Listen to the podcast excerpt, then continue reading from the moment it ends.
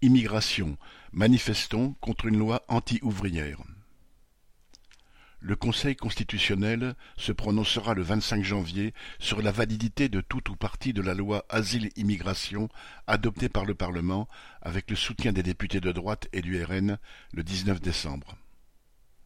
Cette loi constitue une attaque directe contre les travailleurs immigrés avec ou sans papier, leur rendant la vie encore plus difficile, les soumettant encore plus au bon ou mauvais vouloir des autorités et du patronat.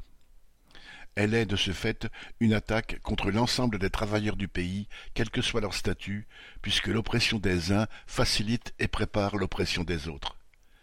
Elle est aussi une attaque politique visant à opposer entre elles diverses catégories de travailleurs, avec ou sans papier, étrangers ou français, etc.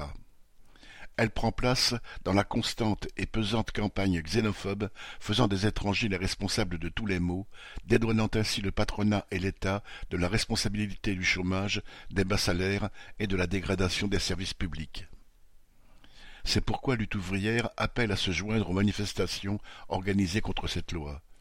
Deux dates sont prévues, les 14 et 21 janvier. De nombreuses associations de travailleurs sans papier et leur soutien appellent à celle du 14. Des personnalités de la gauche politique et syndicale et des artistes appellent à celle du 21 avec des arguments qui souvent ne sont pas les nôtres.